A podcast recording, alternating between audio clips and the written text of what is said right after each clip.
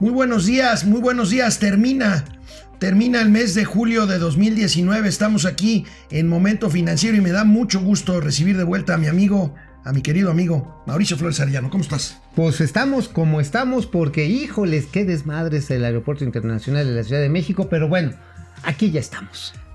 Veremos qué pasa. Esto es Momento Financiero. El espacio en el que todos podemos hablar. Balanza comercial. Inflación. Evaluación. Tasas de interés. Momento Financiero. El análisis económico más claro. Objetivo y divertido de Internet. Sin tanto choro. Sí. Y como les gusta. Peladito y a la boca. ¡Órale! ¡Vamos, réjete bien! Momento Financiero. Pues causó gran expectativa, causaba gran expectativa el reporte de crecimiento económico del avance del PIB para el segundo trimestre del año, cosa que ocurrió hoy en la mañana. Y hablaremos mucho de esto y tendremos muchas citas del presidente de la República, porque el presidente casi no habla de economía, pero en, los últimos, en las últimas horas ha hablado mucho, pues precisamente porque estaba la expectativa de que el PIB se caería por segundo trimestre consecutivo, lo cual nos colocaría en una recesión. La verdad es que estamos al borde de la recesión. El PIB reporta el INEGI crece tan solo 0.1% en el segundo trimestre contra un decrecimiento del 0.2% el trimestre pasado. El presidente sale a presumir, ya ven, ya ven. Y bueno, pues tenemos con que el presidente pasó vamos a crecer 4%, a decir, no, vamos a crecer 4%, pero en el promedio sexenal, luego, no, vamos a crecer 2%, luego, no, vamos a crecer 1%, luego, vamos a crecer poquito, pero vamos a crecer, y luego dijo, el crecimiento no importa, lo que importa es el desarrollo, y ahora presume un exiguo 0.1%. Él tiene otros datos, amigo. Bueno, miren, ahí tienen la tabla. La verdad está en que esto no es como para hacer ninguna fiesta. La verdad que estamos como chivito mirando al precipicio. Este, mira, sí, sí, pues empinados, ¿no? Digo, hay a que ver, ser- ¿por qué no explicamos, amigo? ¿Qué es lo que está haciendo que esta economía no se ha ido al garete en su totalidad? Las actividades prim- primarias, las agropecuarias en términos semestrales, ven ustedes en el extremo derecho de la tabla, 3.6%. Las actividades terciarias que acumulan prácticamente una tercera parte, aunque lo digo es porque dice su nombre, de la mano de obra de la población ac- económicamente activa. Estamos hablando desde comercio, educación, médicos, estamos hablando de sis- a- a- medios de comunicación, 1%. ¿Qué se va atrás? Y bueno, realmente, ¿qué fue lo que evitó que se fuera a la recesión? Que ya no siguió cayendo todo lo que tiene que ver con las actividades de transformación Que son las secundarias. Secundarias, La industria. Pero transformación. bueno, ahí vemos una caída importante. semestral, semestral. menos de 1.8%. menos 1.8%. Ahí está el problema, ¿no? Sí, ahí está el Este, problema. Y lo que tenemos es que, miren, aquí está, esta es la actividad industrial. O sea, está más o menos completa, pero le falta la quijada. Y se llevó un madrazo bastante, bastante generoso en la parte de atrás. Sí, porque lo que tenemos es un estancamiento, finalmente. Estamos en un estancado. La economía Estamos mexicana está estancada. Ok, tiene razón el presidente. No estamos en una recesión técnica. ¿Qué hubiera pasado si el índice del segundo trimestre hubiera sido negativo? Ahora, fue apenas estamos- una décima por arriba del cero. O sea, sí nos pusimos un pinche calaverazo. Así, Bueno. aquí está. O sea, esto es. Sin embargo, aquí hay otro dato importante a mencionar, mi estimado amigo, que es que con las actividades secundarias paralizadas, lo que tenemos es que cuáles son los incentivos para que se puedan resarcir. Ahí les va. Para que la economía pudiera en su momento crecer al 1%, 1.4%, que fue el nivel mínimo que estimó la Secretaría de Hacienda, este país tendría que crecer en la segunda mitad de este año, es decir, del día de mañana, primero de julio, al 31 de diciembre, en alrededor de 1.7%. Continuo durante Continuo, seis meses. sí, o sea, así Para poder llegar apenas al 1% que se Ajá, está bueno, planteando. 1.9% para llegar al 1.4%. O sea, eh, pero en chinga, ¿no? Así en serio. Ahora, ¿qué representa esto para la actividad industrial? De acuerdo a la ponderación con que se construye este indicador, la actividad industrial debería estar creciendo de manera sostenida en 3.75%. Híjoles, eso sí está, está peor que Tom Cruise en Bueno, Misión Imposible. Hace O sea, tres meses, está- hace tres meses con el índice negativo de 0.2% que reportó en el primer trimestre del INEGI, el presidente simplemente dijo que él tenía otros datos. Oye, pero se ha pasado chingoteando a los economistas, Sí, ¿no? claro. Luego le restó importancia al dato del PIB y hoy, hoy el presidente en la mañana dice esto abriendo, abriendo su conferencia de prensa mañanera. Durante mucho tiempo se elevó la economía a rango supremo y se subordinó todo lo demás. Ese fue parte del problema. Es muy importante la atención de los asuntos públicos como para encomendárselos a los economistas. Es como encomendarle la paz de un país a un militar. No es posible. Entonces, ahora es distinto. Claro que necesitamos a los economistas. Oye, esto es como crecimiento gallego, ¿no? ¿Por qué? O sea, ni frío ni caliente, nada más de la chingada, ¿no? Porque la verdad, pensar que, que estemos en punto 1%, Híjole, o sea, ese no es para estancamiento, celebrar, ¿eh? bueno, ¿qué se necesitaría, según los economistas, que no le cae nada bien al presidente, según los expertos, para generar un millón de empleos, la economía mexicana necesitaría crecer 5%. 5%. Estamos, pues ahora sí, como chivito mirando al precipicio casi al 0%. Quiero ser optimista, amigo, y a mí me parece que la buena noticia de esto es que el presidente reconoce que tenía que estar preocupado por los datos de la economía, porque los desestimó durante semanas. Oye, pero y ahora sí está preocupado Bueno, por de hecho, avance. es importante que se haya anunciado antier un programa de rescate Así de es. infraestructura de 480 mil millones de pesos. Ojo, es un anuncio, es un programa, y no quiero decir nada más que ha sido el gobierno del presidente López Obrador, el gobierno de Peña, el gobierno de Calderón, el gobierno de Fox, el de Ernesto Cedillo. En su momento todos anunciaron programas de reactivación.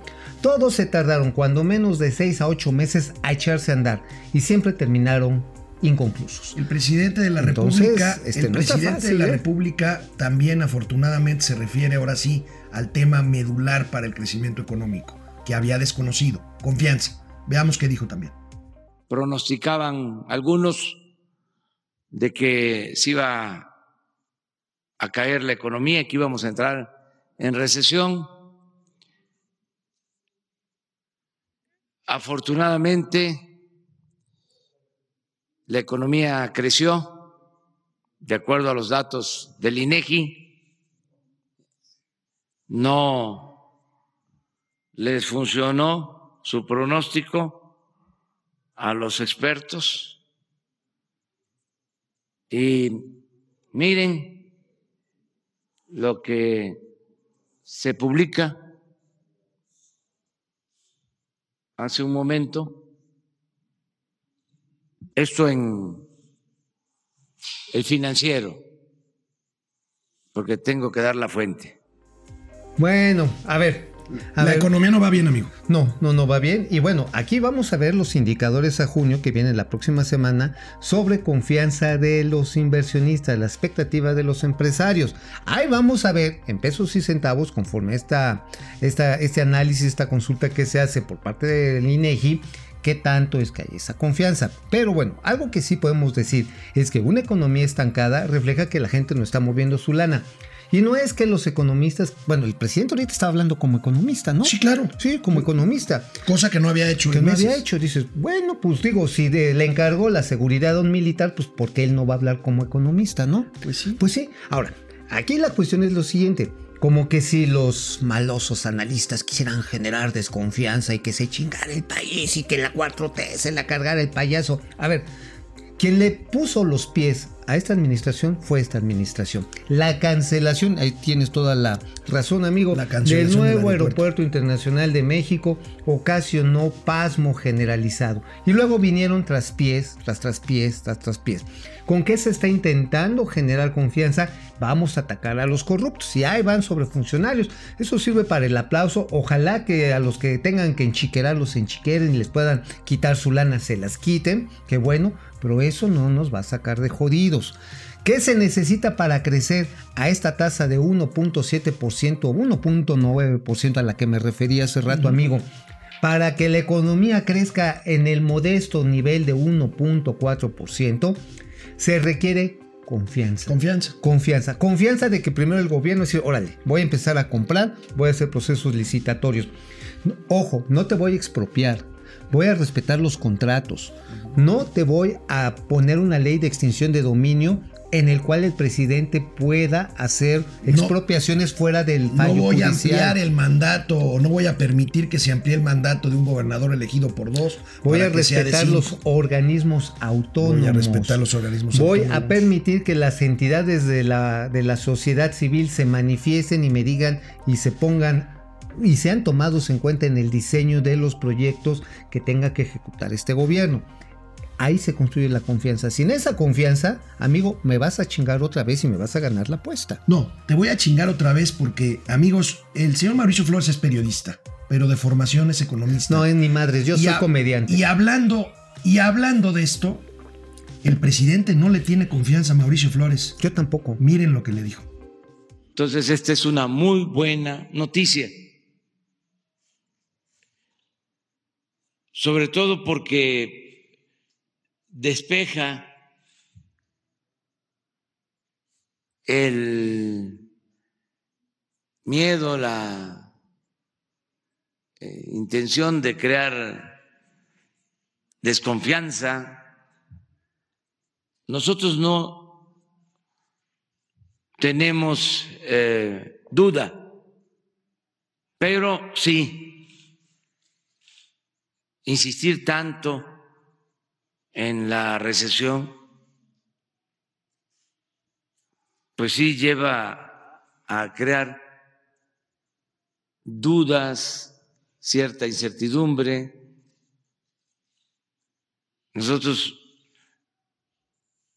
sabemos que va muy, muy bien la economía, que está bien el país.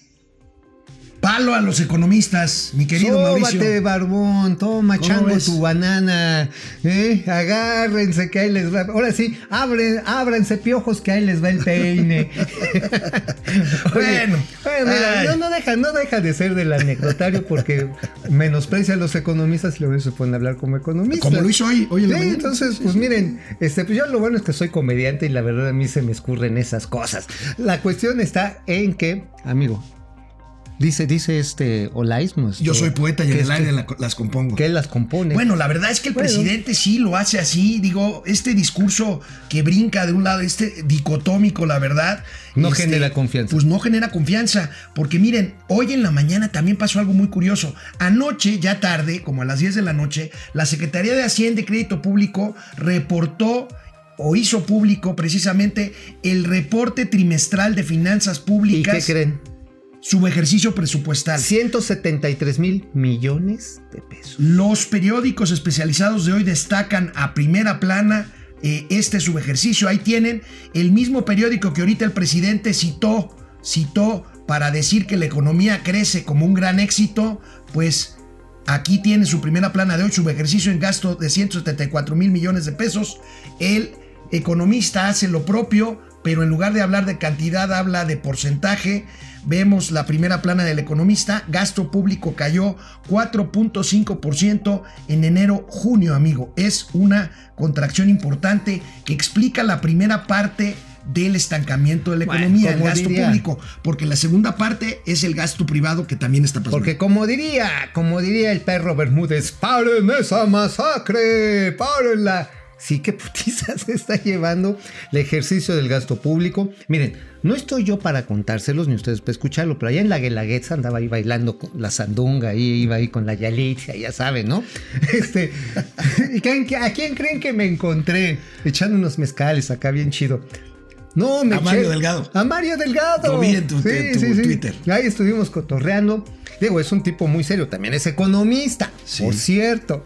y, de Próximo, próximo líder probabmente de Morena. y de izquierda, ¿eh? O sea, digo, no, no, bueno, lita- pero Mario Morena, Mario, Mo- Mario, Moreno es cantinflas. Mario. Morena. Mario Delgado tiene de izquierdista lo que yo tengo de astronauta. Bueno, amigo. la Este, cuestión está en que mi queridísimo Mario Delgado, estamos platicando del reto presupuestal que significa y de la poca ejecución del gasto público. Y él estaba de acuerdo, se necesita hacer algo para que esto funcione. Bueno, amigos, necesitamos, necesitamos, necesitamos certeza. Y repito, hace un ratito el presidente mostró la nota del economista del financiero diciendo, miren, la economía creció 0.1%. Esa es una buena noticia. Pero No, no es buena después le preguntaron, oiga, la primera plana del financiero dice que estamos en un subejercicio presupuestal. Y esto contestó el presidente de la República. Yo tengo otra información. Yo tengo este, em, información de que está bien el ejercicio del presupuesto, porque eso también eh, es algo que se ha manejado sin sustento de que había un subejercicio. Dicen este, los que estaban acostumbrados a las estrategias de antes. ¿Cuándo van a soltar el gasto? ¿No han escuchado eso? Pero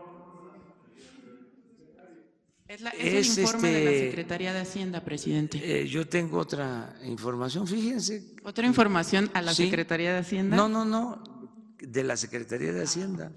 Bueno, Otros pues datos, amigo. llegó el Instituto Nacional de los Otros Datos. ¡Tarán! Bueno, aquí está el Instituto Nacional de los Otros Datos. ¿Y qué creen? Son de Hacienda. Y resulta.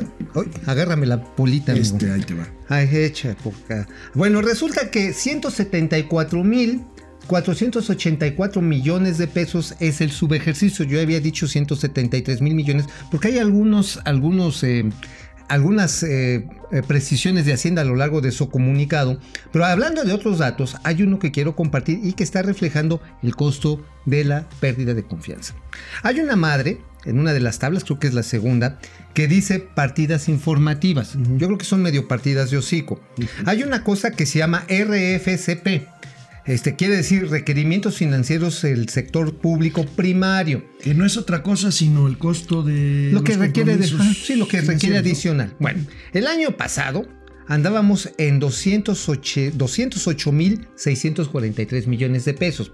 ¿Cuál es el requerimiento financiero al primer semestre? 415 mil 110 millones de ¿Lo pesos. doble? ¿Cuál? Sí, 91%, que es decir, cerca de 200 mil millones de pesos entre cancelación del aeropuerto, suspensión de licitaciones, problemas de abasto de medicamentos, recortes. 200 mil millones de pesos. Bueno. Costo financiero. Hay comentarios, amigos. Yo tengo otros datos. Hay comentarios, amigo. Fernando González, buen día y feliz porque México creció 0.1%. Qué poca madre. Bueno, no, qué poca. Eso dijo él, no digo yo. ¿eh? O sea, él dice que está feliz, pero es irónico. Carlos ok. Ramírez, hola, Carlos. Como siempre, muchas gracias por escucharnos. Eh, el presidente dando la supernoticia de 0.1%. Aurora Jarillo Ibarra, buenos días. Eh, justo, yo tengo mis dudas. Justo ayer anuncian inversiones, lo que decía Mauricio Flores. El plan de Eh, rescate. Pedro J. Vivas, ni frío ni caliente, pero yo tengo otros datos, jajaja. Desde Sombrerete, Zacatecas, Juan José Medina Ordaz, muchas gracias. Eh, declare fiesta nacional, señor presidente, dice Saúl Ezama. Este, para la prensa FIFI, ustedes no saben que el 0.1% es mejor que cero. Madres, es cierto, perdón, eh, no me había dado cuenta. Ángel Ruiz, el anciano siempre tiene otros datos. ¿Se refiere a ti o a mí? Ah, no. No, a ti, Este, a ti tú do- estás más madreado donde que solo yo, demuestra su ineptitud ante los temas que solo expertos No, en la materia. entonces se refiere a mí. refiere a ti. Se me refiere. Este, José Guada Rivera, no entiendo por qué México está empecinado con tanto experto financiero. Deberían trabajar en la bolsa de valores en vez de perder el tiempo criticando al presidente. Aquí no criticamos al presidente. Bueno, sí, sí lo criticamos. Pero esa es nuestra función, no por criticarlo, sino porque hay que señalar las cosas como son. Yo sí ¿Saben trabajo en la por qué? bolsa de valores, ¿eh? ¿Saben por qué? Porque hace falta, hace falta credibilidad y hace falta constancia en las declaraciones. ¿Y saben por qué? Les voy a dar un ejemplo para terminar el programa, que hoy nos extendimos porque hay mucho. El presidente habló de Agustín Carstens.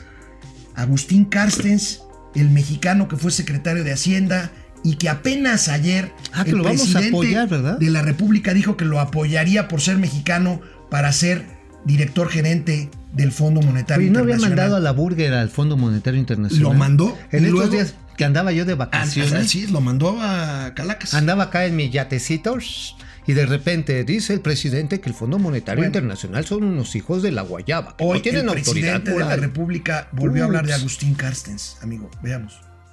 Pero les voy a contar algo de Carstens.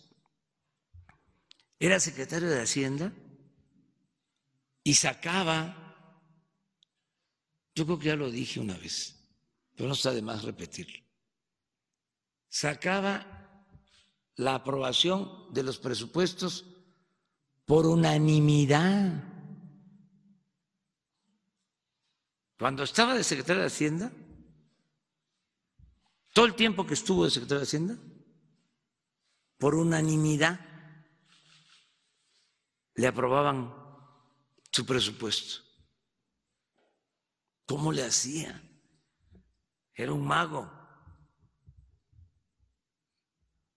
Pues repartía. Ahí empezó lo de las partidas de moche. ¿pero qué repartía? Porque una cosa así, en su escritorio, según dicen, el señor Carsten tenía pingüinos, tenía gancitos, tenía submarinos, un montón de chuchulucos, digo. Ese, ese tambachito no era de a gratis, ¿no? Pero este, decir que él fue el que dio las partidas de los llamados moches, creo que es una inexactitud legislativa porque fue un acuerdo de la Cámara de Diputados que cada legislador local tenía, mira nomás, qué, qué fotografía tan Es muy buen tipo, hermosa, mira Agustín nomás. Cáceres. ¿Sabes qué? Cuando le decía a su mujer, le decía a su mujer, oye vieja, tállame la espalda. Le decía la, la- la mujer, o sea, no, mejor te lavo la suburba, ¿no? Era más fácil. Ay, amigo, amigo. Pero bueno, bueno, la cuestión que es una inexactitud presupuestal la que dijo el presidente. Bueno, Dejen- veremos amigos, pues mucha información. Ya para terminar, amigo, hoy se reúne la Fed, la Reserva, eh, la Reserva de Estados Unidos, el Banco Central de Estados Unidos, y todo parece indicar que bajarán las tasas de allá en Estados Unidos, lo cual constituirá una presión para que el Banco de México haga lo propio. Pues vamos a ver qué pasa en la reunión, en la reunión del Banco de México de Política Monetaria el próximo mes. Por lo pronto, pues todo el mundo da por descontado que hoy Estados Unidos bajará sus tasas. Y aquí en México a ver si no tenemos otros datos. Pues sí, aunque ya había pedido el presidente al Banco Central, con todo el respeto, que bajara las tasas de interés. El asunto es que si le bajamos las tasas de interés, ¿qué va a pasar con la presión sobre el peso? Eso es un punto. Y entonces se le va a acabar lo único que ha podido presumir el presidente en los últimos meses, que es el tipo de cambio, que definitivamente pues, se va a depreciar si las tasas de interés bajan. Bueno, amigo, tú, si no tienes otros datos, nos vemos mañana. No, pero ya me voy a trabajar a la bolsa de valores, como dicen. Ya traigo el look. Nos vemos mañana. Bye. Vamos, réjete bien. Momento financiero.